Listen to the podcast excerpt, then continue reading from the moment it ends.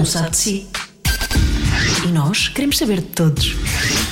Cada um sabe de si. Com Joana Azevedo e Diogo Beja.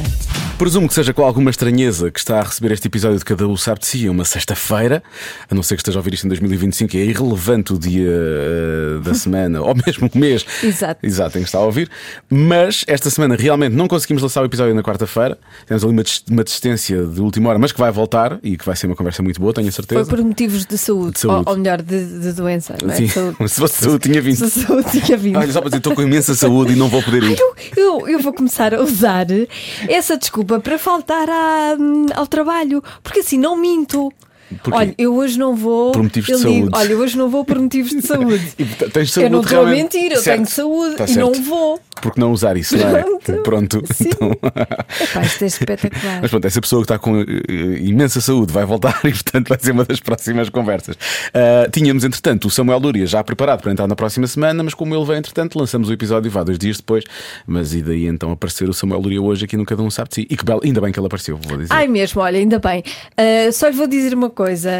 Eu ah, vou converter-me e vou ser protestante. Não, é depois disto, eu- eu- ele, ele realmente. Não é, não é que ele estivesse a pregar alguma coisa, não é? Mas eu acho que as pessoas, às vezes, há alguma dificuldade em explicar. Às vezes, E que há- sim, falamos de religião. Sim, vamos falar de religião, atenção. Às vezes há preconceito, lá está, tem a ver com isso. Há um certo tabu em falar sobre estas coisas. Ah, usei uma palavra. Ah, agora o Bruno Nogueira tem um problema com isto. Bruno, se estiveres a ouvir isto, vem cá. Já, Sim, sim, já devias ter vindo. já que estás sempre a queixar. Anda Ok, lá. Ahm, e e usava-se muito isto na altura de Cavaco Silva. Mas vamos avançar, não era assim que eu queria Ai, os começar. ouvintes podiam dizer ao Bruno para vir. Ah, chatear-lhe a cabeça. Se estiver a pois é. ouvir isto, manda uma mensagem no Instagram. que ou tem sido assim. muito difícil. Ou mesmo nos, nos posts dele do Instagram. Sim, coloca vai lá. ao cada um sabe de si, vai ao cada Vai um sabe de si. Vai lá, não seja chato. Responde-lhes de vez. Vocês até são amigos. E coisas desse género, por aí fora. Sejam amigos, brinquem. Ahm, e já não sei o quê. Ah, pronto. Hum. E há algum preconceito. Mas o Samuel não teve qualquer tipo de preconceito a falar sobre isso. E muito bem. E explicar a diferença, porque nós não sabíamos. E eu tive uma ama protestante. Só sabia que ela não acreditava em Nossa Senhora de Fátima, que ela dizia que isso não existia. Mas não sabia mais nada. E então ele explicou. Ficámos a saber e eu, eu estou com muita curiosidade e quero ser protestante. Pronto, decidi, decidi hoje. É com a declaração de intenções da em breve protestante Joana Azevedo que arrancamos para a conversa com o Samuel Lúria. A conversa começa precisamente co- com, com o último disco do Samuel chamado As Canções do Pós-Guerra. Cada um sabe de si. Com Joana Azevedo e Diogo Beja. Tens a certeza que não começa com as minhas Sabrinas Não, começa, mas depois, depois eu falo disso e depois não, não se explica porquê. Ok, tá bem. Ficou gira esta parte aqui, não ficou? Vai começar o programa que só sei que se chama Cada um sabe de si. Vai ter gente convidada para conversas do nada e esta começa assim. Olha, isto são umas pantufas ou umas Sabrinas? Hum, Finalmente a questão. que interessava. Como estás, como É a estás nossa com primeira elas- questão. Como estás com elas eh, em contexto de trabalho, eu cham- chamar-lhe as Sabrinas. Pronto, Hum, Pronto. obrigada. Sinto que foste meio hum, levado a dizer isso pelo Não, facto não, de ela estar em contexto de trabalho, acho- que ela na verdade sai de casa mas as pantufas. Ok. Isto tem a ver com o contexto. Assim que sais Tem, de casa, tem, tem. assim que pões o pé fora de casa, passam a ser Sabrinas. Mostra-me a sola, mostra-me a sola disso. A sola é híbrida. Mas tem um ligeiro, tem um ligeiro saltozinho ali no Tem um bocadinho, não é? Por isso acho Por que pode ser isso- Sabrina. Mas as velhotas, as velhotas que têm pantufas em casa também podem ter um bocadinho de salto. A minha avó também tinha um bocadinho Mas de eu salto. não, repara, eu não ando com isto em casa. Portanto, isto são Sabrinas. Ah, então pronto. pronto. Como é que está a vossa escuta? Está boa? Está ótimo. Tá. tá ótimo. Espetacular. O conteúdo é que não é grande coisa. mas- Tá bom, Patrícia, está a gravar, não está? Está a gravar. Está a gravar. Realmente, pá. Ainda bem que começámos isto pelas Sabrinas. Eu gosto de chamar Tínhamos Sabrinas. de começar por algum lado. É para quebrar o gelo. Havia aqui um certo gelo. Agora Ainda já está, estamos, agora já somos todos amigos. Agora somos todos amigos por causa das tuas pantufas. Ai, Ai. Ah, ai, Está tudo estragado. pronto. Olha, se calhar vamos começar pelo teu último disco. Vamos a isso. hum, que te liba, porque foi lançado em 2020 e liba-te completamente de culpas no que toca a esta guerra Não, da, é verdade. Epá, foi lançado em 2020 e já na altura, eh, por causa da, da, da pandemia. Sim, de- de- sobretudo até das, das analogias, até do, do- do primeiro grande Sim. discurso do Presidente Marcelo, que, Que era falou que uma era guerra, uma não é? guerra, etc. Foi muito questionado sobre, sobre o contexto geo. Então, tinha a ver, com, com- tinha a, ver com, com a saúde global, agora tem a ver com a guerra, sim. Eh, Pois. mas acho que é a primeira entrevista que eu dou em que de repente estamos a falar desse Já há mesmo guerra, verdade, efetivamente. é verdade. Infelizmente, já Infelizmente, infelizmente. Claro que est- estariam a decorrer guerras na altura em que eu fiz aquilo, que está, há- há de haver Há sempre, sempre. Algum, algum foco beligerante no mundo, mas agora há uma guerra às, às portas da Europa. Mas, eh, de- ia dizer que é giro, sim, não tem graça nenhuma, na verdade. Mas eh, nós, na altura, quando foi- estávamos fechados em casa, entrevistámos o Tiago Tencourt aqui e o desgraçado, um, um, um ano antes, tinha feito também um, um disco chamado Rumo ao Apocalipse. Exatamente. Não é? E tu fizeste o pós-guerra. É verdade. Parece que você, não sei o que é que se passa com os músicos nacionais, mas estão, estão a, com- a prever Dom- coisas. Dom da profecia. E ainda por cima, eh, eu também escrevi o meu disco todo em 2019. Foi todo escrito em 2019 e tirando umas coisas que foram gravadas em 2020 no início, ainda antes de, de irmos todos para casa, eh, foi tudo feito na- naquele ano. E ainda por cima tinha uma canção chamada A Contenção, que tem sido a canção mais tocada. E contenção, de repente, tornou-se a palavra de, de confinamento, contenção, eh, contenimento, mais outra coisa.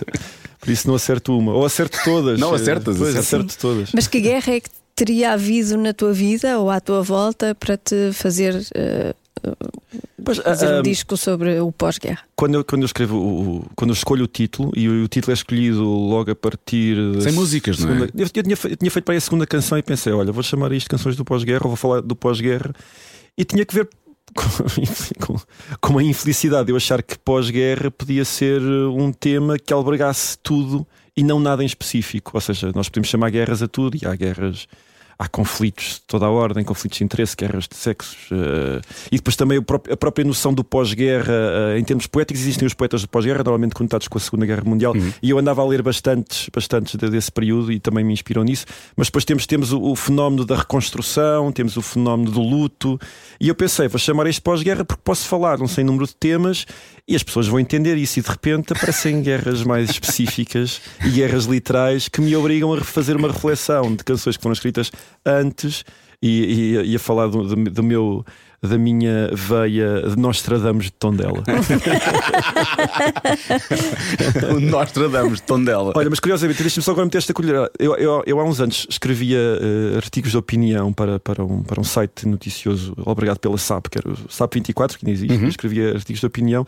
E eu lembro que há, em 2018 escrevi dois artigos de opinião sobre a Rússia, sobre o Putin e sobre a impunidade do, do Putin. E acabava o último desses artigos com a palavra pandémico. Por isso, eh, sim. juntaste as duas coisas. assustem-se assustem-se comigo, assustem-se comigo. Não, vamos só pedir cinco números e duas estrelas.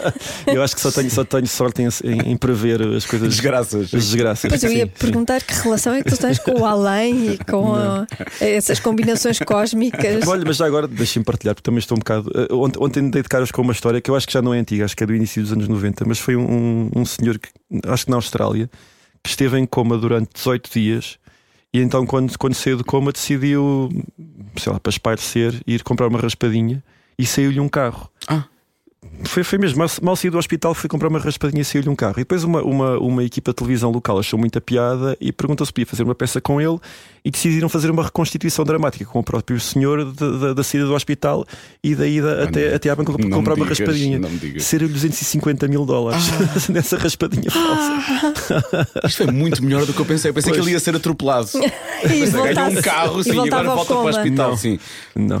Por isso, uh, uh, as minhas previsões são e as, Então- minhas, e as minhas sortes são muito fraquinhas. Então espera lá, tu neste momento estás muito pessimista em relação ao futuro, tendo em conta tudo o que tens estado a prever. Sim. Ou... Estou a agarrar-me a histórias em, que- em que, que as, as premonições são felizes. Como é que se vai chamar o teu próximo álbum?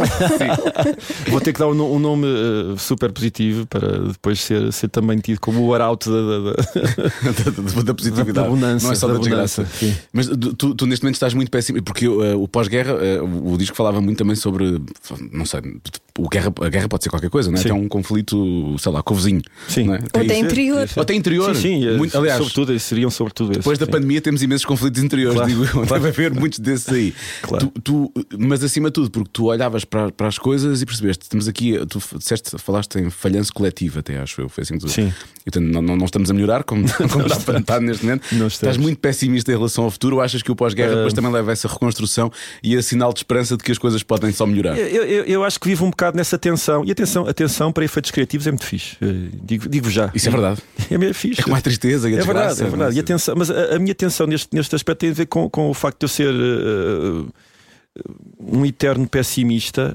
um, mas também acho que favorece esse pessimismo para uh, conseguir ter o contraponto que é haver sempre uma mensagem de esperança. Ou seja, sou uma pessoa com esperança, mas para ter esperança, para ver a luz, a luz ao fundo do túnel, é preciso ter consciência do túnel. E então sou, sou pessimista e depois também sou esperançoso. Se calhar não numa resolução global de todos os nossos problemas, mas se calhar uh, apontando para as coisas pequenas que nos oferecem escapes pequenos, mas que podem significar muito sei lá, e no outro dia estava a falar disso em relação a, a algumas das iniciativas de solidariedade que agora se têm, se têm feito. Uhum.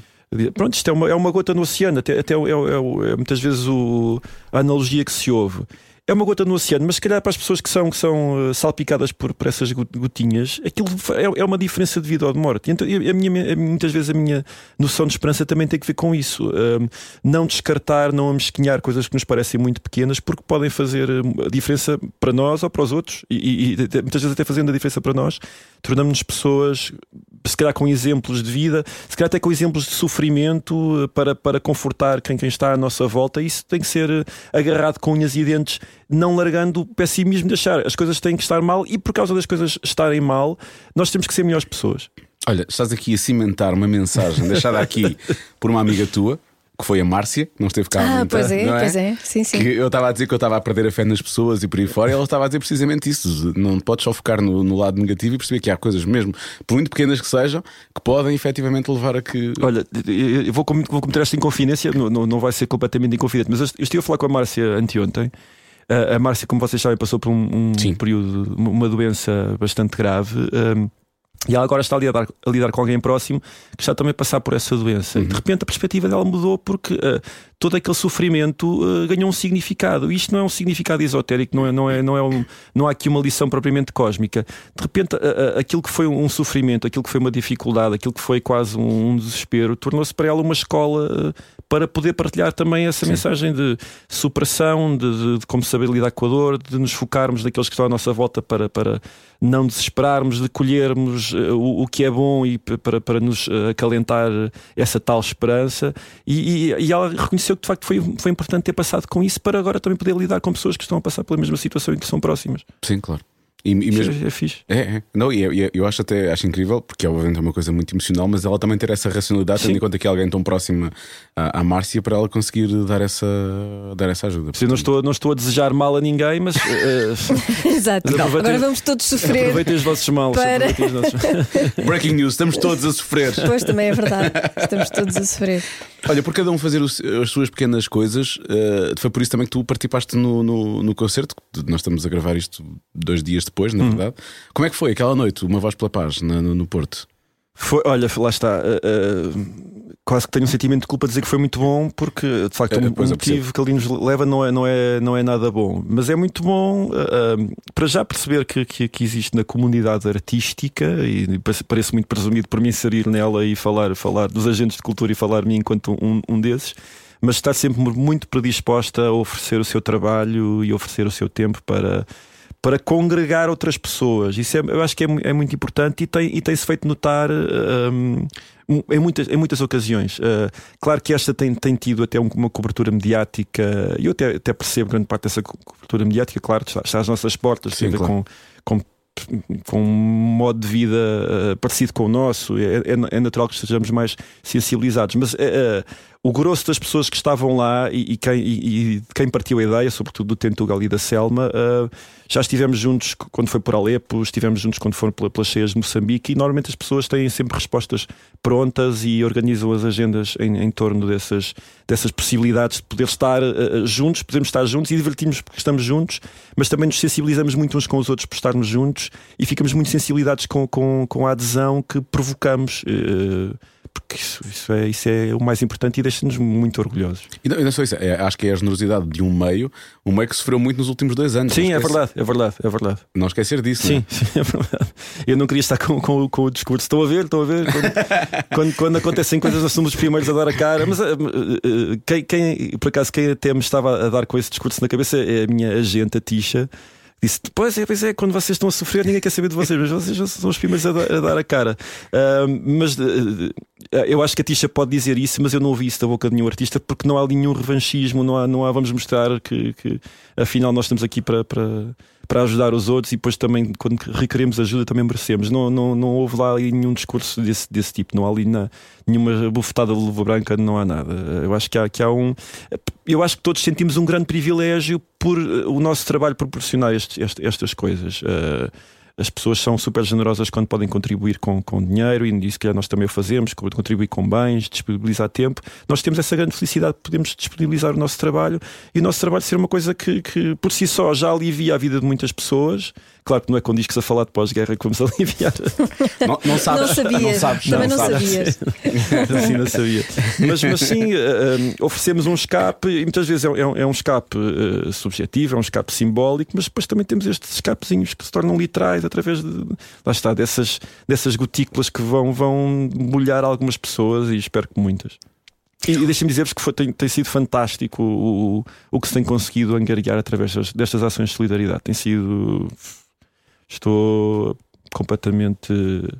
E não estou-me a faltar a palavra em português, mas estou, estou derriado no melhor dos sentidos com, com, com a capacidade que se tem havido de se organizarem as coisas e das coisas terem correspondido com, com, com, com resultados palpáveis, resultados financeiros, recolha de bens, etc. Tem sido espetacular. Olha, eh, eh, interessa-me voltar ao início de tudo. O que é que te fez levar a fazer música? O que é que tu procuravas Se calhar, na se, calhar, música? se calhar uma grande lata, não sei. Ah, um, eu, durante, eu durante muitos anos. Vais de miúdas, não é? Era para as miúdas. Não, eu, eu, eu, eu não, eu não me lembro de não fazer música. Um, eu tive, tive a felicidade de crescer numa casa em que havia muitos instrumentos musicais. A minha mãe estudou música, ela chegou a dar aulas de música particulares enquanto eu estava, enquanto eu andava na escola e muitos dos meus colegas iam lá ter aulas com a minha mãe, o que me fez não querer ter aulas com a minha mãe. Claro. Porque não ia ser o Betinho que ia estar ali eh, debaixo da alçada da mamãe enquanto os, os colegas da escola assistiam à, à, à dinâmica mãe-filho num espaço de, de aprendizagem. Mas havia instrumentos musicais, havia sobretudo coisas com teclados, que a minha mãe, a minha mãe é sobretudo instrumentos com teclados, mas depois mais tarde a minha irmã, que é, um- é uns anos mais velha, comprou uma guitarra e. E, e pronto, ter, ter, ter coisas à disposição é- é- era o meu laboratório preferido. Embora eu não, eu não, eu não pensasse, eu até, até já ser adulto, que poderia fazer isto uma, uma, uma- um modo de vida, mas fazer canções tornou-se uma inevitabilidade, no sentido em que se eu hoje em dia não vivesse profissionalmente disto, se não fizesse canções de forma profissional, se não fosse o meu sustento, eu acho que estaria a fazê-las da mesma maneira, porque são, sei lá, até são uma terapia, são, são o esvaziamento necessário para, para uma data de coisas que muitas vezes eu não eu, eu me furto a dizer ou furto a manifestar, e as canções aparecem como essa muleta ou como essa torneira, o que lhe queiras chamar. Hum, são coisas, pode, pode haver coisas que tu escreves em canções e que não dizes diretamente a alguém que queres dizer. Muitas vezes acontece isso exatamente. Uh, e não sendo programado, um, eu, eu acredito que existe ali um, quase uma compensação subliminar ou inconsciente de aquilo que eu devia ter dito numa altura ficou aqui a fermentar, ficou aqui a. Mas vai sair agora. E, vai- e- e sai em canção, e pronto, eh, as pessoas muitas vezes identificam as musas como, sei lá, como, como, como as- umas senhoras bonitas que lhes aparecem e que os inspiram. Eh, A minha musa muitas vezes é o, é o, é o pensamento que já está aqui a cheirar a bafia por estar, estar a precisar de apanhar ar. Mas na altura não, não quiseste aprender com, com a tua mãe, ou pelo menos não, não quiseste dar essa. Não lhe dei esse, sim, não lhe dei esse gosto. Quer dizer, não querias dar essa parte de fraco, mas pronto, também, também pode ser isso. Como é que fizeste? Foste autodidata? Acabaste por. Sim, sobretudo, sim, um, que sim, ain- ainda hoje, claro, que- claro que, que muitas vezes estava ao pé dos meus colegas quando estavam lá em casa e Ias tinha aulas- apanhando, claro. ia apanhando algumas coisas, e, e al- algumas coisas de teoria musical e de solfejo. Solfejas imenso ou não? Não, Ia mesmo perguntar. Não, não estás todo, mas não, estou, mas não sou, mas não sou completamente cego a- até até à grafia particular da música, mas não não não não, não foi aí o meu desenvolvimento e então sim sou, sou sobretudo autodidata. Eu lembro que teve houve um- houve um- uma rapariga, a Rita Domingos, que, que até é irmã de um, de um antigo jornalista da, da TVI. Que começou a dar aulas eh, de guitarra em Tondela e eu assistia a duas aulas, aprendi dois acordes de guitarra e a partir desses dois acordes comecei a desenvolver o, o resto que sei hoje tocar na guitarra. Mas foi, foi aí. Sim. E é, depois, é co- como qualquer outro tipo de linguagem, se tu conheces algumas letras e com- começas a formar palavras, começas também a, a já de uma forma abstrata a conseguir montar outras coisas. E depois a música, mais do, até do que, o, do que o desenho, que foi uma coisa que eu até estudei com um bocadinho mais afinco e para o qual me tornei mais criterioso do que propriamente com a música. hum, permite-nos sermos eh, sujos e desgrenhados e, e apedeutas, o, que- o que queremos chamar. No desenho também, mas não é tanto a minha, a minha maneira de ver a ilustração ou a minha maneira de encarar. Até por isso é que eu deixei de fazer ilustração, porque senti que perdi o comboio e já não tinha legitimidade.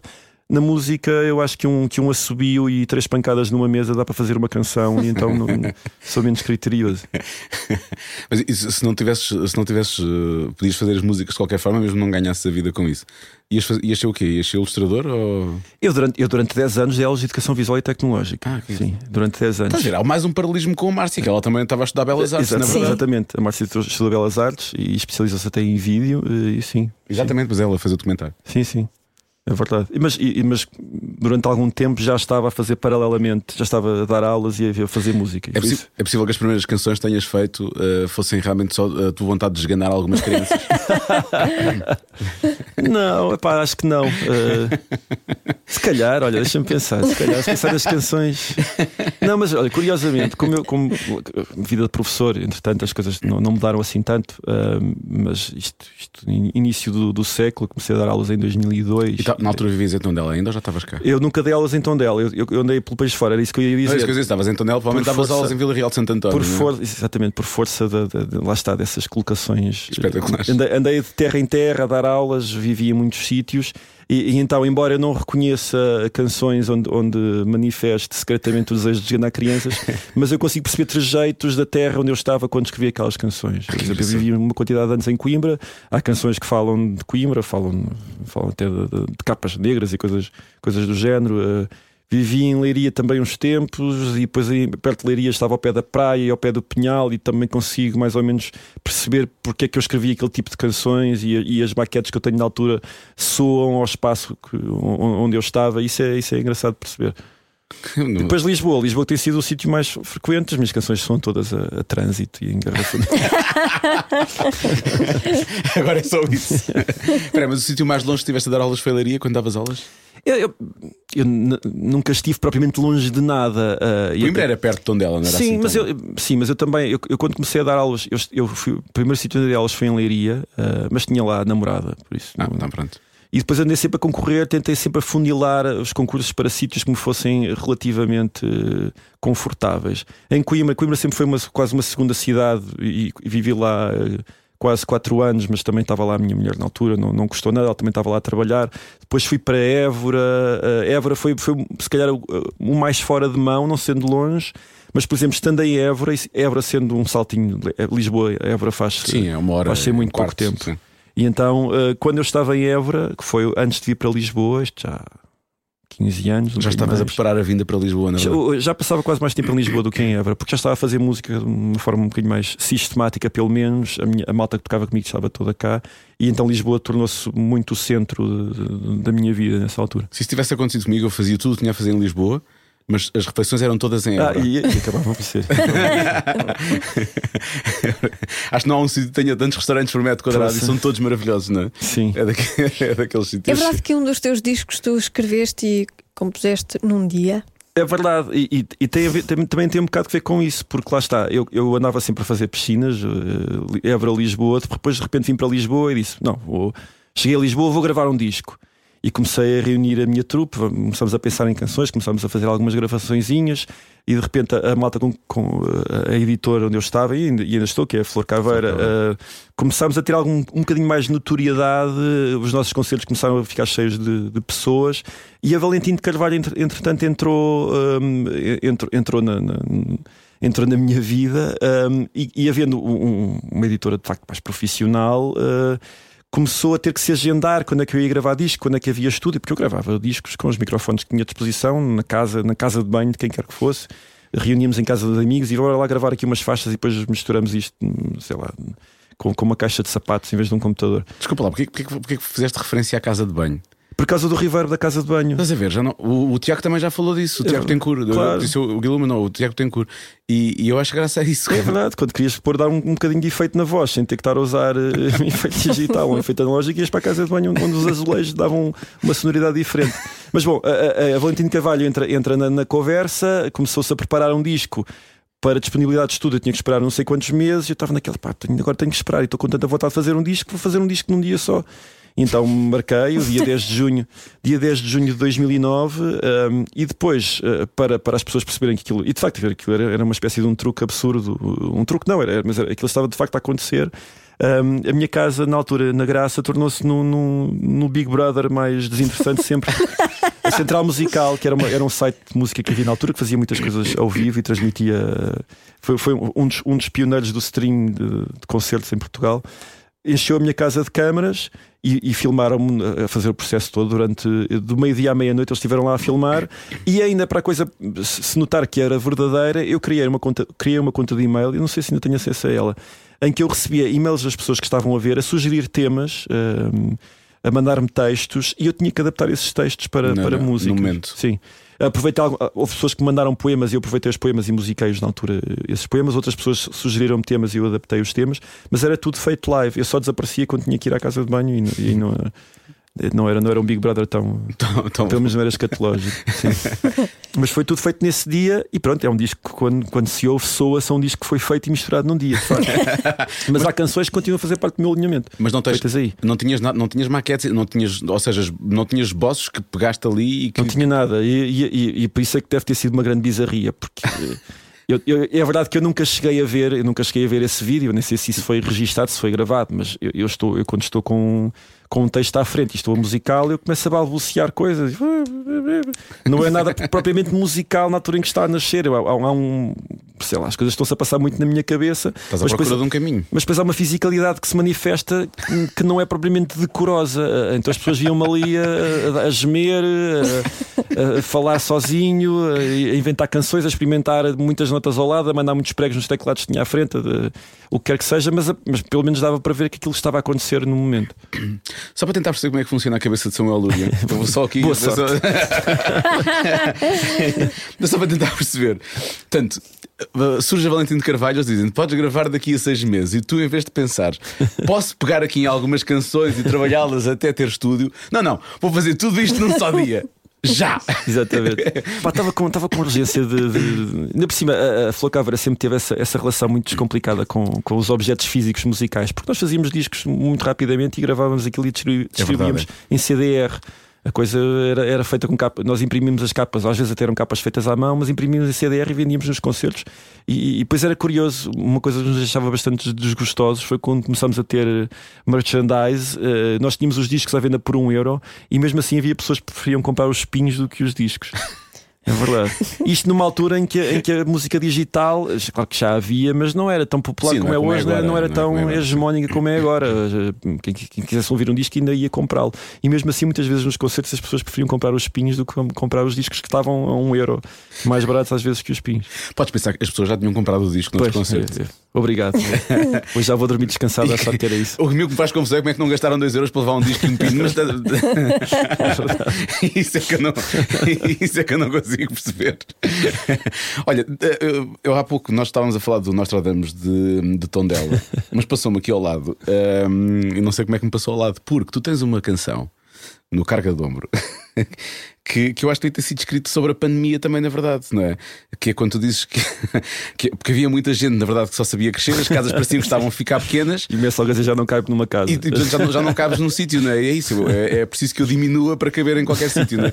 E foi- parece que essa música foi escrita a pensar na pandemia e foi escrita muitos anos antes. Essa música deve Tu- ser de 2012, talvez, Eh, 2013. ela, sai, não, ela sai em 2016, mas 16. é escrita, mas é escrita em 2014, talvez. É possível. Assim, 2014. Portanto, mais uma vez o Nostradamus de Tondela a atacar. É verdade. E, e- e também houve, houve canções que eu escrevi também para, para o último disco dos Clã que também eram assim um bocadinho com, com temas desesperados e apocalípticos. Mas a Capicua nisso ainda me bate, que o tema dela ainda é mais.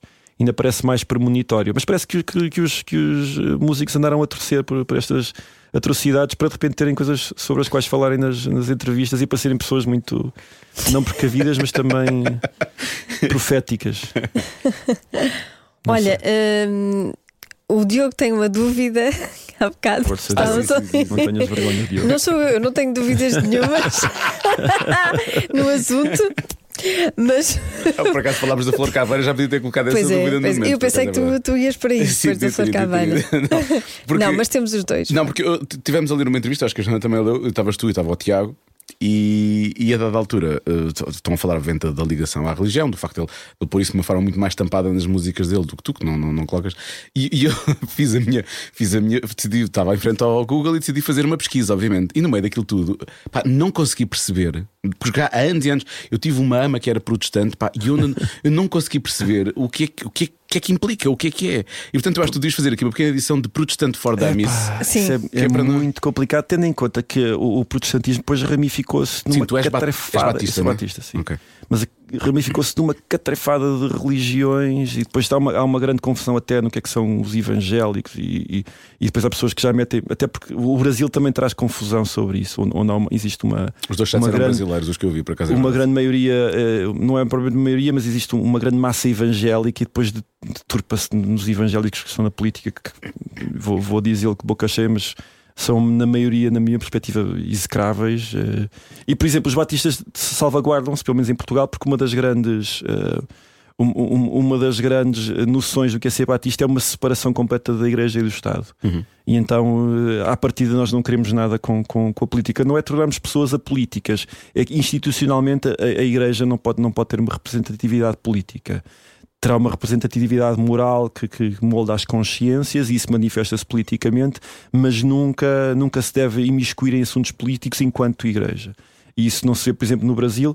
E, e- outra confusão que chega, por exemplo, as pessoas eh, nunca sabem muito bem se a IURDA é evangélica. Em Portugal, pelo menos, não é a Aliança Evangélica que congrega eh, batistas, adventistas, adventistas por acaso não sei, mas as Assembleias de Deus, os, os pentecostais, os, eh, uma, uma catrefada de denom- denominações que são todas protestantes, porque nascem da reforma protestante. Uhum. Só que a reforma protestante já foi há mais de 500 anos, então ramificou-se de várias maneiras. Mas que são- somos basicamente protestantes porque nos separamos da Igreja Católica. eh, eu acho que a, grande, a grande eh, separação que, se dá com a Igreja Católica tem que ver, claro, com a, na altura com a questão da- das indulgências e, dos- pagamentos e até a noção de que precisas de ser uma pessoa. Que, que- que compensa as suas malfeitorias com. Isto estou, estou, os meus amigos, católicos que me perdoem, que eu estou a simplificar, mas que, que, que, hum, que compensas as tuas malfeitorias com boas obras ou com Sim, sim, contribuições ou o que quer que seja para, para conseguires eh, eh, recuperar a tua, a, tua, a, tua, a tua boa postura para ir para o céu. Por exemplo, isso não é, é uma coisa que me diz muito pouco, mas que de facto tornou-se a grande decisão, porque eh, eh, há uma aproximação muito maior da, da palavra da Bíblia por parte dos protestantes, tornou-se um- uma coisa mais eh, estanque eh, e mesmo hoje em dia a maioria das, das confissões protestantes ou das confissões evangélicas mantém-se ferra em relação à, à, à leitura e à, e à literalidade da palavra. Simplesmente as, as interpretações também vão, vão sendo mudadas, vão sendo atualizadas, mas nunca vão sendo substituídas. Não há outra coisa, por exemplo, também que nos, que nos eh, faz diferir completamente é não existe uma autoridade como existe a Igreja Católica, existe uma autoridade papal. P- Pelo menos na- nas igrejas batistas, as igrejas são completamente independentes umas das outras. Eu não tenho que responder por aquilo que outra igreja faz, porque eh, a minha igreja tem uma assembleia, as coisas são discutidas em assembleia, eh, eh, não, não tanto coisas doutrinárias, porque lá está, existe essa noção de que, que a doutrina é uma coisa que já é uma revelação que já é antiga e tem que ser sempre interpretada, o presente tem que ser interpretado à, à luz dessa. Desse, desse texto antigo, mas por exemplo, questões até administrativas são sempre feitas em assembleia, todas as pessoas são convidadas a participar. eh, no- que- quem, é, quem é que nós contratamos para limpar o chão das igrejas? É uma coisa que é feita em assembleia. Ah, que eh, quem paga as contas, como é que, se paga, como é que são pagar as contas. eh, por exemplo, agora, ainda, ainda, ainda há- duas semanas, o, o pastor da, da igreja onde eu me congrego, um dos meus amigos de infância, começou também a, a reunir, a reunir bens e foi até à Polónia e, e, e co- contactos através da. da, da da, da, da Convenção Batista Portuguesa tro- trouxeram eh, refugiados para Portugal, refugiados que tinham cá família e levaram várias carrinhas com bens. Isso é uma coisa que também tem sido- sempre de ser decidida em, em termos de Assembleia, porque somos completamente independentes, não há uma autoridade que determina o que é que vamos fazer. Fazem eh, tudo da mesma forma. e Sim, fora. sim, sim, sim, sim. Existe mesmo essa independência. Portanto, tu continuas a ser praticante. É, é, Sabes, sabes que é, é difícil de fazeres parte de uma religião minoritária em Portugal e não seres praticante, porque. Senão isso deixava de existir. Deixa- sim, é verdade. É. Eu- não estou a dizer que é essa, é essa a- a- a motivação que faz continuar a ser praticante, mas, mas, tem, mas de facto existe pelo menos um. eh, ainda por cima, eu que sou, que sou uma ter- terceira geração de, de Batista, eh, de Batistas, eh, os meus avós foram os primeiros a, a converter-se.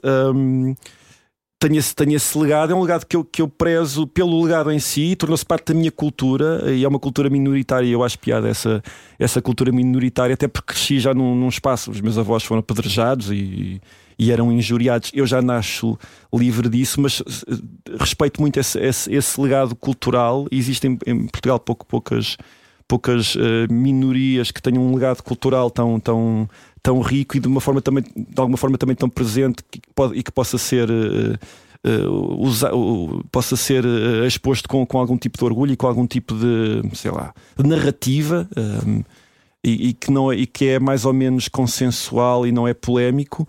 E, mas, mas sim, eh, eh, esse, esse, essa, esse lado de ser, ser minoritário também ajuda que existe uma espécie de fervor e uma espécie de cautela e uma espécie de conservação em torno daquilo que são, que são as práticas e aquilo que é, que é a cultura, não, não a querendo estanque, porque não, não, não somos pessoas retiradas do mundo, não somos amish, não somos negacionistas da ciência, etc. Mas pelo menos. Um, há uma preservação que eu acho que é muito natural quando somos uma, uma religião minoritária. Olha, e havia muita música ou não? Ah, claro, mas isso, é, isso também faz, faz toda a diferença, sim.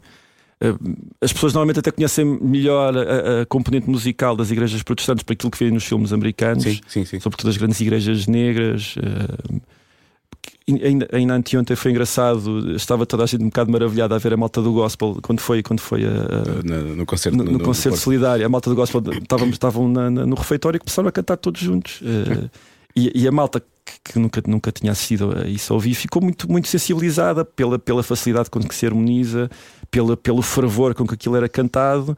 E eu vim do camarim e, juntei-me, porque eu estava eu tava com, com, com, os meus pipos. Vi aquilo, é verdade.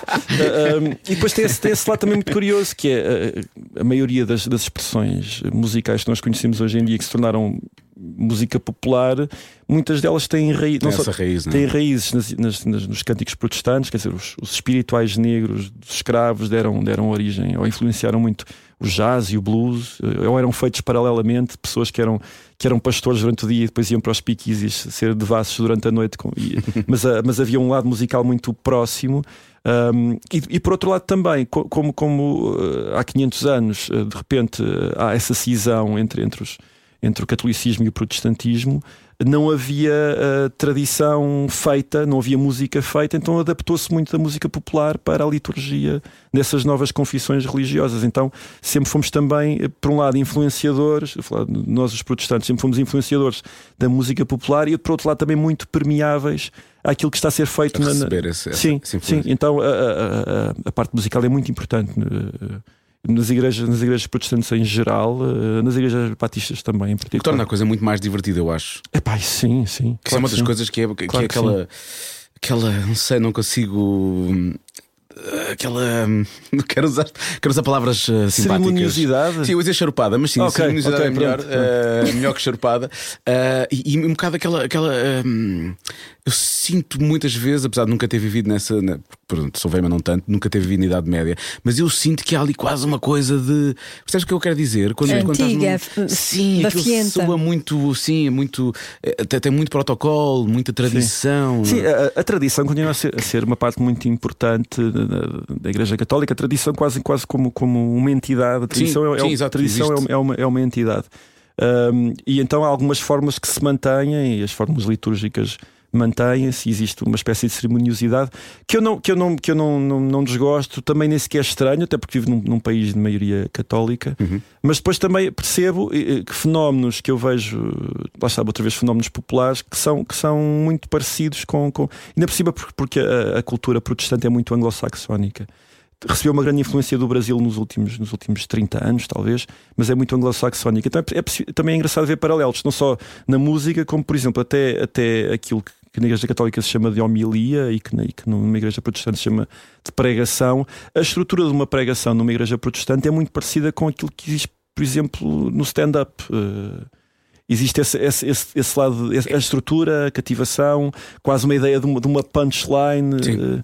Existe muito esse. Mas isso, isso liga, tá, tá, eu acho que traz um ar, a pregação, então traz um ar de naturalidade à conversa, que é uma coisa que eu acho que falta tanto muitas vezes quando estamos num- numa Outra- igreja católica. outra, outra das coisas que também diferenciou o, o protestantismo Ou é comício político, já agora, quer falar para os políticos que estão a ouvir, se calhar deviam tentar eh, fazer mais pregação e menos, e menos homilia, porque às vezes é uma seca. Mas uma das coisas de facto que, que, que, que- também, também é cunho do, do protestantismo, ou pelo menos de- dessa época, tem a ver com a democratização eh, daquilo que é dito em, em ato de, em ato de culto numa igreja. Ou seja, eh, quando, quando uma homilia é feita em latim para pessoas que não, não percebem latim, eh, não há um, um grande propósito. Sim. E então a aproximação das- do discurso às pessoas também é uma, uma das grandes preocupações e é uma coisa que se mantém. eh, não há, não há uma estupidificação, ou seja, não, não, não, não, é, não é propriamente esse, esse o, o cunho, pelo menos quero, quero eu pensar que sim. Existe uma, uma, uma necessidade muito grande que as coisas que são transmitidas têm que ser percebidas por quem está a, ouvi-las. Tem que haver um propósito, tem que haver um objetivo. E então o discurso também se desenvolveu em torno disso. E esse discurso, esse discurso que se desenvolve em torno disso, mais uma vez, hum, é influenciado por discursos populares, se calhar discursos políticos, Uh, uh, mas também é influenciador desses discursos. Por isso é que não, é, não é estranho que começou a stand-up, porque o stand-up também é influenciado. Sobretudo o stand-up, sei lá, se nós vimos o stand-up do Richard Pryor ou, ou até do Eddie Murphy, muitas vezes eles até encarnam a- a- o personagem do pregador, do pregador negro. Porque de facto eles sabem que existe ali um fervor e, e uma maneira de uma exaltação de certas palavras e uma pontuação uh, Para captar que é o muito- público. Capta o público, sim, e eles, e eles vão atrás disso, muitas vezes vão na caricatura, mas eles, eles próprios são, são veículos dessa influência. Sim. Então eu, eu reconheço muitos, muitos paralelos entre a cultura popular vigente e, e as formas com as quais eu cresci. Como é que se desculpa, como é que se reconhece uma igreja batista ah, comparado com uma igreja católica? Bem, para já, eh, a arquitetura, eh, existem muito poucas igrejas. É, é verdade que existem muito poucas igrejas feitas de raiz, igrejas, sobretudo as batistas. Eh, a mais antiga, que é, que é o Tabernáculo no Porto, que é um edifício lindíssimo, fica mesmo na Rotunda da Boa Vista, e é um dos raros exemplos de arquitetura eh, colonial. eh, porque, porque eh, ela foi instituída por, por comerciantes de vinho do Porto, eh, estrangeiros, e decidiram fazer um- uma construção ahm, que fosse mais ou menos consentânea com aquilo que era feito lá fora. Mas a partir daí, ahm, as igrejas dos primeiros anos do século XX, existem alguns templos construídos propositadamente, mas a maioria são, sei lá, barracões que se conseguiram comprar. Aqui em Lisboa há, muito essa, essa coisa de lojas antigas com algum espaço que, que se conseguiram alugar. Claro, não havia, não havia dinheiro, não havia financiamentos do Estado para para a construção de igrejas, não havia concordatas, o que quer que seja. Então foi muito atrás dos, dos próprios meios e, e foi à, à, à maneira do desenrascanço. Então só a arquitetura dá para perceber que não é uma igreja católica, porque não é, não é, não é faustoso, não, não, não tem torres e campanários e sinos, etc. Depois também, outra das coisas também que, que, que, que fez os protestantes marcarem-se normalmente é, é alguma contenção na iconografia. Nós não, não, não, não, existem santos, não, não existem Sim. imagens de escultura, são, são normalmente templos mais sóbrios, eh, não propriamente austeros, mas mais sóbrios, logo aí isso faz, faz a diferença. Eu estou a falar só da arquitetura, mas depois tem a ver com, com o próprio. Sei lá, as pessoas, eh, as pessoas que estão a dirigir não, não, não, estão vestidas com nenhuma roupa cerimoniosa, pelo menos, eh, claro que existem, existem algumas. algumas eh, claro, por exemplo, um- uma das igrejas mais famosas protestantes, que é, que é a igreja anglicana, que também. Essa sim, essa mantém até uma tradição bastante. Aparaltada daquilo que é, que é- que é- e formal daquilo que é a vestimenta. Mas isso, como quase tudo em, em Inglaterra, até há pouco temos nos tribunais, os, muitos dos advogados ainda usavam a, a- a peruca. Um, mas sim, mas normalmente são, é- são mais informais nesse aspecto. E depois tens a parte da música, que eu acho que aí faz, faz uma grande diferença. Sim. A música então é muito, é muito diversificada, uh, já desde há muitos anos que existem, sei lá, guitarras elétricas e baterias e coisas do género. Eu estou lá. Ahm, eu- eu- eu- o meu pai sempre. Eu fiquei com vontade Não, é de conhecer. é? É que lá está, isto é que é ser pregador lá. Sim, sim. Porque eu sou, o meu pai sempre disse que eu era herege. Na verdade, na verdade eu sou. Ah, e agora estou quase a converter-me. Isto é, é isto. É isto. Eu acho que devíamos ir. Acho que sim. Não, venham. Olha, gostei- acho que o teu protestante for dummies foi. Foi ótimo. Sabes, mas eu tenho a dificuldade porque eu de facto, eu, eu- lá está, por Porque causa. nas- nasceste. Não, é? e é por causa, por causa da independência, lá está, sobretudo das igrejas batistas. Eu, sou- eu estou a falar um bocado daquilo que conheço e conheço, não conheço assim tanto, e, e- e- é completamente diferente. Se calhar dou dois passos e encontro outra igreja protestante de outra denominação em que as ideias são completamente diferentes e não, não tenho que responder por isso. E eles provavelmente pegariam de outras características para se caracterizarem. Não sei, mas pronto. Eu, eu- eu confesso que, que para mim eu, eu tinha um colega que era. ah, A família era adventista do sétimo dia. E eu. Ah, também já ouvi falar, sim. Eu, eu não sei, eu não percebo, eu não sei o que é que isso significa. Adventistas do sétimo dia, por acaso é, é- Ah, tu sabes? Então Não, eu sei, eu sei, eu sei, eu sei. Para já, para já tem, tem, tem por sétimo dia um dia diferente. né? Eh, Eles seguem a tradição judaica em muitas coisas, Então é sábado. em que o sábado de facto é o dia, é o dia, Shabat, é o dia, é o dia consagrado para, para a reunião e não trabalham, etc. E depois tem uma coisa muito curiosa os adventistas do sétimo dia, que eles também seguem eh, normas de alimentação veterotestamentárias, em que, por exemplo, não comem, não comem carne de porco, não comem. eh, Isso eu nunca ouvi fazer, para ser honesto. não comem, eh, coit- coitados, não comem mariscos. eh, e depois, curiosamente, eh, eh, eles são, são uma minoria ínfima em Portugal, mas são uma minoria que é um caso de estudo porque existem eh, muito pouca incidência de doenças coronárias na- no seio dos adventistas do sétimo dia. E tem, obviamente, que ver com, Com a a alimentação, que alimentação. fazem. Sim. Pois. O porco e o marisco, então é isso. Pronto, vamos eliminar. E bebem? Não, também não bebem. Ah, também não bebem, não, também não ninguém bebem. tem interesse nisso. Também Peço desculpa. É por isso que eu sou o Irés. Ah, pá, peço desculpa. Pois, Ando aqui a fazer o quê nesta vida? E eu já não posso dizer isso dos batistas. Como é claro. Mas tenho um copo de água à minha frente, para que sabe. É água. Sim, sim, É sim. água, é. só, então aqui só bebemos água. Não há. não há- Às há vezes parece álcool. que não, mas, mas coisa. Olha, nós. Eu acho que já tinha conhecido antes disso, já, já, já tinha conhecido antes disso, mas, mas nós encontramos numa noite de storytelling há uns anos. Hoje brincamos com, com Patrocinada por uma bebida alcoólica. Olha, se eu fosse- precisamente. se eu fosse adventista, não estaria lá. Sim, eles ofereceram uns cocktails com essa bebida e pronto. Eu acabei por provar, não há espetacular, prefiro vinho. Prefiro sempre vinho a misturas com, com bebidas de, de outras, de outras cores, não é? Ah, eu não sei se aquilo, aquilo, era, aquilo era whisky, não é? Era. Não, é uma bebida branca, whisky, pois não? Ou é? Não? É um branca é vodka. Não, sei é laranja. É Não sei o alaranjado. que é. Mas como é que se chama? Não sei como é que se chama, não é? Vida branca, chateou outro não qualquer. Não sei. Bebida qualquer coisa. Pronto, não interessa. Ah, Figadeira. Fida- Tudo dá, já está.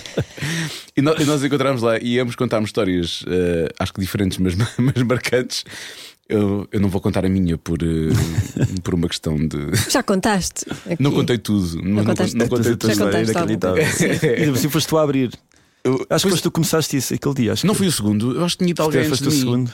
Talvez. Assim, Sim, a mas- tua história foi tão boa que eu já não me lembro da primeira. Mas foi um dos Ignorei, primeiros, foi um dos ignorei. primeiros, sim. Ignorei. Essa, essa- houve muita gente depois veio comentar essa história porque é um, é um, parece um filme aquilo realmente. Mas pronto, não quero falar porque eu não sei o que aconteceu a essa pessoa, eu não sei se ela está aqui a ouvir e eu não quero estar aqui. Se bem que eu não tinha qualquer tipo de problema porque na verdade não- a culpa não era minha. Mas vamos, vamos avançar, vamos avançar. Ahm, a tua história, eu achei a tua história maravilhosa. Não sei se tu queres contar toda, se queres contar só parte. Ah, sim, sim. Claro, eu, eu comecei a história dizer que eu era a vítima da tua história. sim.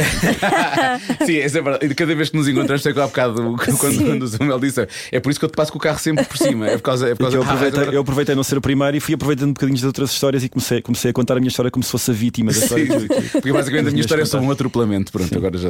Não, a, a- minha história, eu tenho ideia, eu, eu fiz, eu fiz isso quase em duas semanas consecutivas e depois fui ao Porto e contei histórias diferentes, mas eu acho que contei a história do, do, do- do senhor da guitarra do, Sim, sim, é depois, essa foi história, isso. essa história. Eu uma vez estava, estava a sair eh, da casa dos amigos do Minho, tenho ideia, que era ali no, no, Era no intendente? no coisa Intendente, assim, sim, no Intendente. E estamos a falar do Intendente há 12, 13 anos, que era um, sítio um bocado mais hardcore do que é hoje em dia. Das- para quem não mora em Lisboa se não- e, e visita e vê aquilo hoje em dia como uma zona bastante turística, não tem noção de que aquilo eh, durante o dia até se estava lá bem, mas à noite não era um sítio assim tão, Não, não. tão pacífico. Eu saí já tarde, já bastante tarde, ia para casa a pé para a graça, porque já estava um bocadinho com os copos. Ahm, claro, não sou adventista. Ahm, estava um bocadinho com os copos e entretanto sou interpelado. Isto já seriam duas da manhã. Sou interpelado por um, um rapaz que ia com uma guitarra na mão, ah, muito bronzeado, de passar os dias ao sol. ah, o cheiro não era muito agradável. e tinha- Estou a chamar rapaz, mas ele parecia-me ser uma pessoa já com os seus 50 anos. Eh, e eu percebi que ia ser abordado para, para coisas menos condignas e decidi chegar-me à frente, dizer boa noite, etc. E ele, então não tens aí nada, nada que me possas ajudar, que eu estou cheio de fome. Porque obviamente ele queria que eu mexesse na carteira para me, me porque ele era um, um bocadinho mais pequeno do que eu e possivelmente seria mais rápido do que eu. E eu, como estava também com fome, disse: Então vamos ali ao, ao kebab que eu pago-te. e, e meto logo o braço ao lado- ao- em cima do ombro dele e fomos a um kebab que estava aberto. Eu acho que já não existe esse kebab, mas era ali na, na Almirante Reis. Uh, e, e entramos e, e ele já um bocadinho desarmado começa a olhar para o menu e disse: pá, se calhar peço aquele que só tem salada. E eu disse: não, pá, estás comigo, pedes com tudo, pedes com batata, pedes com. E comemos os dois e vamos fazer, fazemos aí um, aí um festim. E pronto, isso foi, foi, foi o grande desarmo, eu ter oferecido. Isto não é coragem da minha parte, mas é coragem líquida, se calhar. Mas, mas, mas ele desarmou, começou-me a contar a história da vida dele. Ele, ele, era, ele era mais novo do que eu e eu, eu, na altura tinha, acho que nem tinha 30 anos e ele de facto parecia meu avô uma pessoa bastante desgastada, começou a contar a história da vida dele, começou a, começou a contar o que é que ele fazia na vida. Vou, vou, vou tentar resumir. E eram coisas bastante assustadoras. Eu, eu no, no, outro dia, já com alguma sobriedade, comecei a perceber que não, não devia ser tão afável com, com estranhos, porque ele, ele, dizia que uma das, grandes, uma das grandes atividades dele era assaltar uh, mafiosos russos que ele reconhecia pelos carros e ele normalmente assaltava-os. Ele explicou-me como é que ele como é que ele os apanhava, etc. Como é, como é, como é, Isso é duplamente perigoso, é o crime Sim, e sim. serem mafiosos russos, Yeah. vamos assumir. as manobras de diversão que ele fazia, etc. Pronto, e começou-me a contar do tempo que tinha estado na prisão. E ele estava com uma guitarra porque ele, ele durante o dia estava na baixa a tocar eh, canções. eh, pronto, eu despedi-me dele, já, já, era, já eram quase quatro da manhã. Despedi-me dele ele, e já, já ia meio caminho para casa outra vez. Ele veio correr atrás de mim a chamar-me. Eu disse: será que ele será que ele voltou atrás e vai querer que o, que o seu benfeitor, o bom samaritano, eh, descarregue aqui a carteira? Eu disse: pá, não, não, não, pá, olha, anda aqui muita malta a catar e eu era um deles. Se alguém se meter contigo, estás com o Marinho. E aqui que anda Marinho, não sei o quê, nunca mais lembro Marinho. Ficámos bem, grandes abraços. Eu vou outra vez, vou outra vez embora. Já, já, já tinha andado uns 100 metros da distância dele. E ele, não, anda cá, anda cá, anda cá, anda cá, anda cá, anda cá, anda cá. E eu aqui já estava um bocadinho mais confiante, não seria nada de mal, porque o Marinho já me tinha dito que se o Marinho com- tentasse assaltar, mas ele estava com o Marinho. Sim, e, e isso em princípio resultava com o Marinho. E, o- e o Marinho disse: pá, pá, olha, encosta-te aí. E depois o Marinho faz-me. E eu encostei uma parede lá num prédio. E, Não, e- não é isso, não é isso. Não, não, não. E o Marinho faz uma pergunta que eu menos esperava aqui há quase às 5 da manhã, no- no- na altura do, do, do, do, um almirante reis perigoso. O Marinho pergunta-me: Conheces Tiago Betancourt?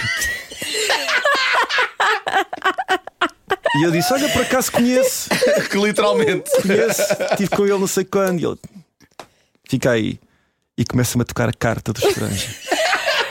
E canta a carta do estrangeiro do princípio ao fim, com as palavras todas, e não é fácil. Pois não. Mas não, Pois não. não. Aquilo é rap quase. Yeah. E as pessoas a virem à janela e eu a receber uma serenata do, É, bem, é- Do Marinho. Esta história é maravilhosa, maravilhosa. E eu filmei e perdi os vídeos desse, desse, dessa Ah, filmagem. sério? Sim, eu tinha, eu, tinha, eu tinha um sabonete por telemóvel, mas já dava para filmar algumas coisas. E filmei, mas perdi. E, e- Ah, pá. e- e foi difícil tentar convencer algumas pessoas que aquilo não tinha sido um sonho. Mas eu cheguei, eu cheguei a encontrar o Marinho mais tarde. Ele não me reconheceu. Mas nunca usaste a palavra passe marinho no momento de. Pá, nunca. Não, não. Espero que ele esteja vivo e que isso ainda seja um, uma carta que eu possa. Eh, sim. Usar.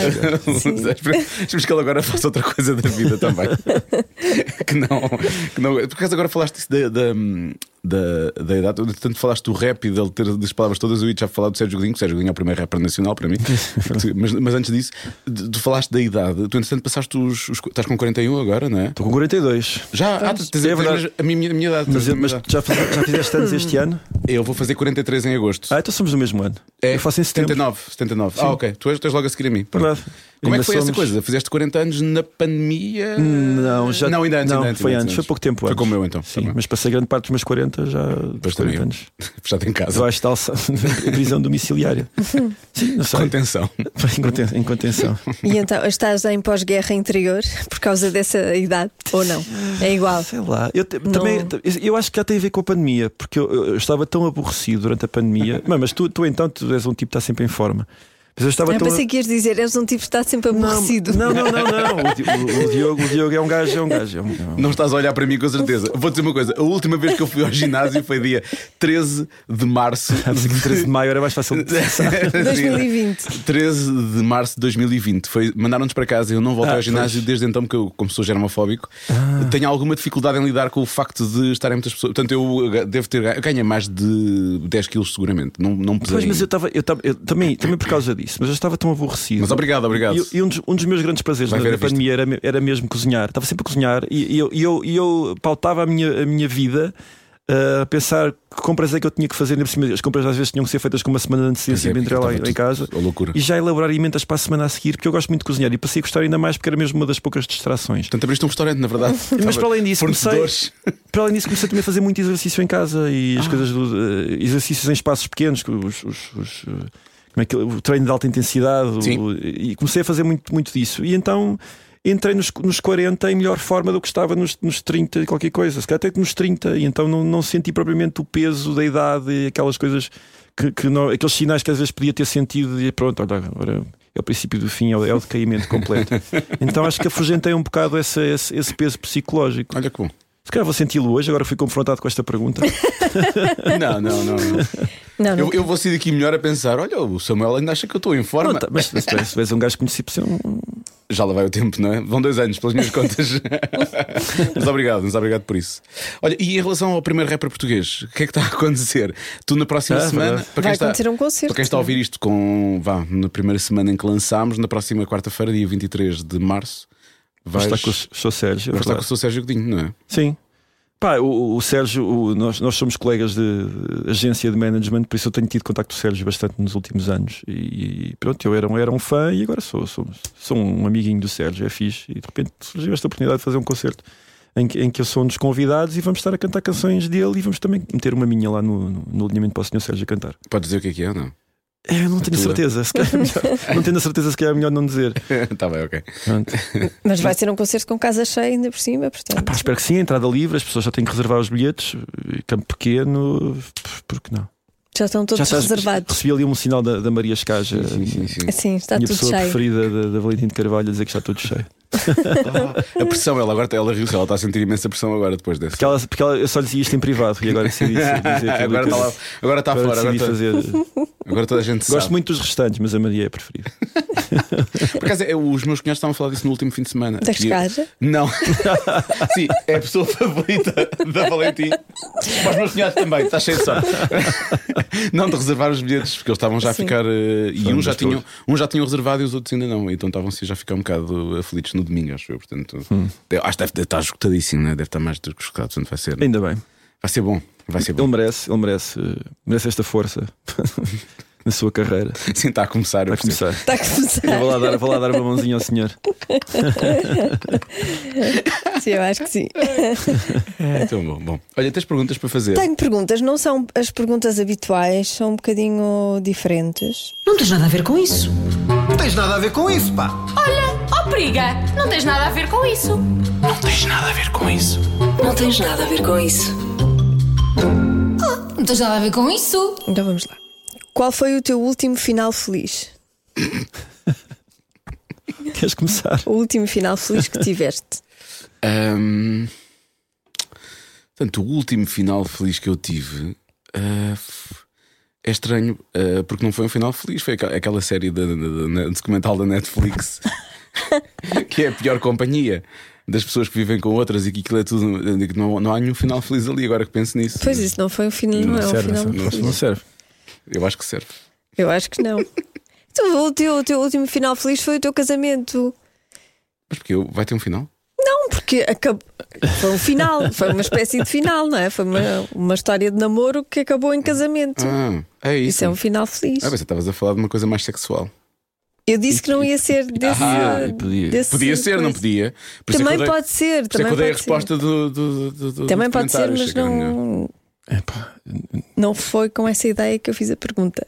o meu, o meu eu, eu, eu voltei meio vou, vou, vou a um osteopata que é o meu baterista. Pronto, só para dizer que eu não posso falar de finais felizes nesse contexto clássico das massagens Mas tailandesas. quando sais de lá, sai, sai, Não, não, sai, sai, também. sai bastante feliz, bastante bonito, que ele tem umas mãos poderosas. Ah, mas o último final feliz, sei lá. Ah, bem, não sei. Ah, eu ontem, eu ontem isto é um bocado ridículo, não, não, tem, não tem grande interesse, mas eu ontem fui gravar, eh, fui gravar uma, um- uma canção para uma campanha solidária e, e eu tinha vindo um ensaio com o Sr. Sérgio, com o Sr. Sérgio Godinho, e tinha ficado sem voz. E, e entre Belém e o Beato, onde eu fui gravar, eu estava a mandar mensagem a dizer: Peço desculpa, estou sem voz, não, não vou conseguir gravar. E cheguei, ia só gravar imagem e fazer playback e consegui gravar a voz. E foi um final feliz, acabou tudo em bem. Ah, pois foi, foi acabou tudo bem. Foi. Foi a última, a última vez que acabou tudo bem na minha vida. Foi bonito. Desde aí é só tristezas. Qual um hábito irritante teu que gostarias de perder? Eh, talvez roer as unhas. Olha logo para elas. e Não é irritante, É para os irritante. outros. É, é, vai, falar com, vai falar com a minha mulher sobre isso. A sério? sim, sim. e para mim também é quando eu olho para as mãos. Eu gostava de ser um bocadinho mais. Porque eu sou uma pessoa super tranquila paciente, mas não sou no trânsito. E já percebi que tornou-se mais. eh, Eu já não estou propriamente irritado, já se tornou mesmo um hábito ser. eh, vociferar coisas impropérias. Porque tornou- tornou-se parte de quase, quase uma rábula. Mas não é fixe, não é fixe porque tu às vezes estou contra as pessoas e começa naquela rábula eh, e elas não acham assim tanta piada quanto eu achava que uma rábula poderia suscitar. Então gostava de perder esse hábito. Como é que é? É o hábito que tu gostarias de perder. Sim. Ah, mas eu, não- eu, eu também sou assim, mas eu isso não quero perder. Porque as pessoas estão a fazer coisas erradas e eu- Não, não, alguém tem que as estão. ensinar. Mas entretanto já, já é. Mas já é- elas não te ouvem, portanto. Olha, tu- hoje houve um senhor com quem eu falei, fiz sinais e ele percebeu, foi exatamente aqui em cima na artilharia 1. Porquê? Porque as pessoas têm a tendência de, quando querem fazer inversão de marcha, fazem logo ali junto ao separador. Mas quem está a fazer, quem está a virar, não é? Supostamente, vá, vamos assumir que temos que virar fazendo a perpendicular, não é? Porque foi assim que o senhor Catatal escreveu, tem que passar ali, não é? E eu, Sim. e eu tive a explicar ao senhor: é ali, não é? Não é aqui. Como é que eu passo agora aqui Ah, se o senhor está a fazer ser- aqui? ser E o senhor fez racional. assim, percebeu e coisa, porque eu estava passado, não Mas, é? Não é? mas, isso é- mas eu acho que isso, isso faz todo o sentido. Agora eu já, estou, eu já entrei num modo em que de repente trouxe mesmo uma rábula. Já, já, já, Já é só mesmo. Já, só. Devias gravar Alguém- isso. Devias gravar isso. Ia fazer uma Um dia canção. E fazer uma canção. Como é que sais de um estado de mau humor chamado dia de cocó? Como é que sais desse estado? O que é que fazes para sair? Se é que fazes alguma coisa ou se curtes esse estado. Eu não curto muito esse estado. Eu tenho, pouco, eu, tenho, eu tenho muito pouco mau humor e não dura muito tempo. Ahm, Só no trânsito. No trânsito, nós já estamos, já, já, não é, já nem sequer é genuíno. Já é uma ráfula. Eu acho que criei, eu acho que criei este meu mau feitio no trânsito porque tenho, nem sempre tenho mau feitio no resto das coisas. Sentes falta da vida. de teres mau feitio. É verdade, é verdade. Por isso não, Não tens sei. aqueles dias. Tenho, mas chatei, sim, mas te- chatei muito com coisas pontuais, mas depois passa, sei lá. Não é isso neura, torna- não é aquela neura Torna uma pessoa muito desinteressante quando não, quando as minhas as minhas macacoas não duram assim muito tempo. Eu sei. É muito- Ou então uma pessoa fácil de lidar. Ah, isso, Sim, isso- sim, ti- tirando quando sou quando me atraso de forma ridícula por, por esquecimentos. Há sempre um carro que pode ser conduzido por mim. Para dar um toquezinho só na perna. Depois vais ao osteopata. E tu, Diogo? Como é que sais daí? Vou, vou- posso, posso querer que eu diga uma coisa muito, muito querida? Diz aquilo que, que for verdade. Olha, vou- são duas coisas que são verdade. Ou bebo um copo de vinho com a minha mulher, e é uma coisa que normalmente ajuda, ou faço rádio contigo. Normalmente. Oh! Às vezes tenho dias de merda e depois fazemos o programa e quando eu saio já estou bem, já passou. Ai, que fofinho! Eu também vou ser, eu também vou ser daqui melhor do que cheguei, por isso. Não, não vou conseguir tornar isto um hábito. Não, bom. não vou estar a invadir o estúdio Epá, não completamente. faço mais perguntas. Vamos acabar assim. é muito fofinho. É, mas tu sabes, não tem que rádio, a rádio tem essa coisa, tal como tu se calhar vais. vais tem. Tem, essa, tem essa coisa. Pois tem, vai- tem. É verdade. Porque tu também vais gravar. Já salvou muitos dias. Já salvou muitos dias mesmo. Ah, não, mas por acaso, eu esqueci-me de dizer, eu- cozinhar. Eu, eu, eu não, não, não Ah. chego propriamente de mau humor, mas quando estou em estúdio muito tempo, eu gosto, eu gosto de estar em estúdio, mas não gosto muito de estar em estúdio. Gravar coisas. Gosto mais de estar ao vivo. Em estúdio tenho paciência no início, quando chego, não sei o quê, mas depois começo a ficar farto e cansado.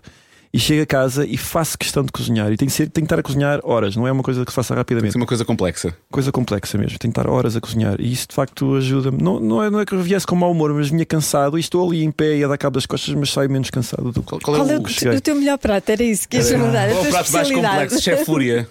Falo espumas e coisas do género. Sim. Não, às, às vezes vou atrás disso, mas. Sério? Também. Epá, vou experimentar, lá. mas há uma coisa complexa, Sim, mas uma coisa complexa que eu, que eu saiba fazer de raiz eh, e que não tenho que estar a ver receitas, se calhar o, o beef Wellington precisa de vários passos e demora algum tempo e Que é muito difícil de que paciência. fique no ponto certo, ainda por cima. É um bocado difícil que fique no, no, porto- no ponto certo porque vais estar a enrolar uma carne que já tem um bocadinho de cozedura e depois ainda vai ao forno e tens que controlar a cozedura da da- massa da com a massa, da carne sim, sim, sim, e depois tem, sim, depois tem que conservar a umidade e, por isso- e tens que fazer a duxel dos cogumelos e etc. Tu agora disseste uma coisa que eu não sei o que é que é. Faço ideia. Duxel dos O céu é, são, cogumelos. são, são cogumelos que tu picas e desidratas até perderem a água toda para depois formarem uma espécie de pasta com a qual tu vais barrar eh, Ah, a carne. a carne. Sim. Pois, Isso deve ser bom. Xiça. É muito bom. Espera, espera, eu agora gostei tanto de ouvir isto. Qual é o segundo prato mais complexo que o chefe Fúria faz? Só para ver. Não, eu já fiz coisas mais complexas do que estas, mas esta assim que é, é das poucas que eu sei fazer de cor. Não preciso estar a ver um- uma receita, não preciso estar a ver referências. Mas sei lá.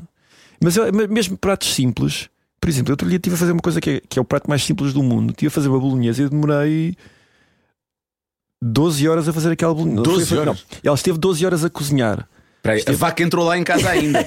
Ela esteve 12 horas a cozinhar, mas com a preparação e com as coisas que eu fiz, eu tive para aí 3 horas à volta daquela, daquela carne para ela ficar como deve ser. Fogo, isso é incrível. Porque tenho- mas é porque é, é, é como eu gosto, não gosto de estar a cozinhar para despachar. Para despachar não vale a pena. E não gosto de cozinhar para mim, para- só para mim também. Só faço essas coisas mais, mais complicadas quando a minha, minha mulher está em casa. Que engraçado. Quando não tiveres ninguém em casa, Sim, podes, sim, sim, sim. Ok. podes ligar. Vamos a Nós vamos eu eu levo, eu devo-vos levo, uma depois dois. Devo-vos eu uma. levo vinho e está tudo bem. Claro, Bom, vinho. Então vou fazer a última pergunta. Samuel, lamento que isto termine assim, mas é como termina. Uh, se tivesses de escolher um adjetivo para hum, atribuir ao teu pênis, que adjetivo seria? Não tens nada a ver com isso. Ah, Não, esta já não faz parte, já, esta já, é- já é extra. Esta, Esta é o que dizem os teus olhos. Esta é o o que- meu, o meu adjetivo ao meu pênis. ah,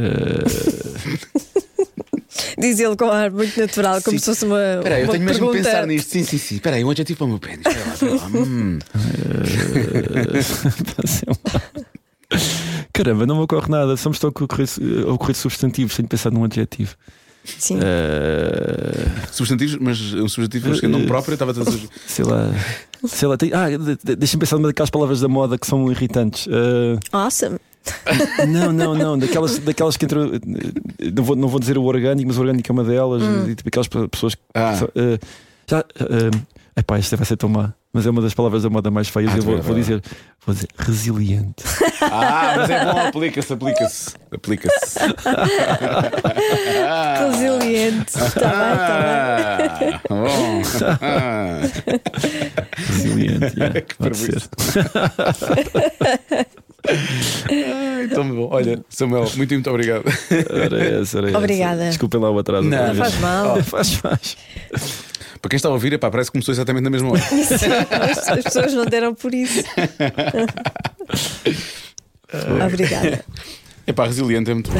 É muito bom, é muito bom. Cada um sabe de si. Com Joana Azevedo e Diogo Beja. Eu, eu acho que este, para ouvir este, este, este episódio não foi preciso, não foi preciso essa, essa não foi preciso Resiliência. resiliência. Não, não foi, não foi. Isto foi, Não. isto foi assim, foi assim de enfiada. Também não era isto que eu queria dizer depois de uma pergunta sobre pênis. Bom, não interessa. Ahm, Eu pe- Eu peço desculpa. Ahm, e, e quanto aos próximos programas, vamos ter programas incríveis. O que temos aí, se as Ui. pessoas não, não alegarem realmente demasiada saúde, o que nós temos Assim, aí a ser Se as preparado pessoas não faltarem por saúde. outra vez por motivos de saúde, bem, vamos Va- ter va- aí programinhas. Vamos ter que ter essa convidada quando ela vier cá, que, que por motivos de saúde não pode vir, mas ter que lhe dizer: Olha, nós sabemos que tu não vieste cá porque tiveste, tinhas demasiada saúde. Sim. Foi por motivos de saúde. Foi por motivos de saúde. Ela vai achar graça. Bom, estamos conversados então. Na próxima semana há mais uma conversa. Até para a semana. Até para a semana.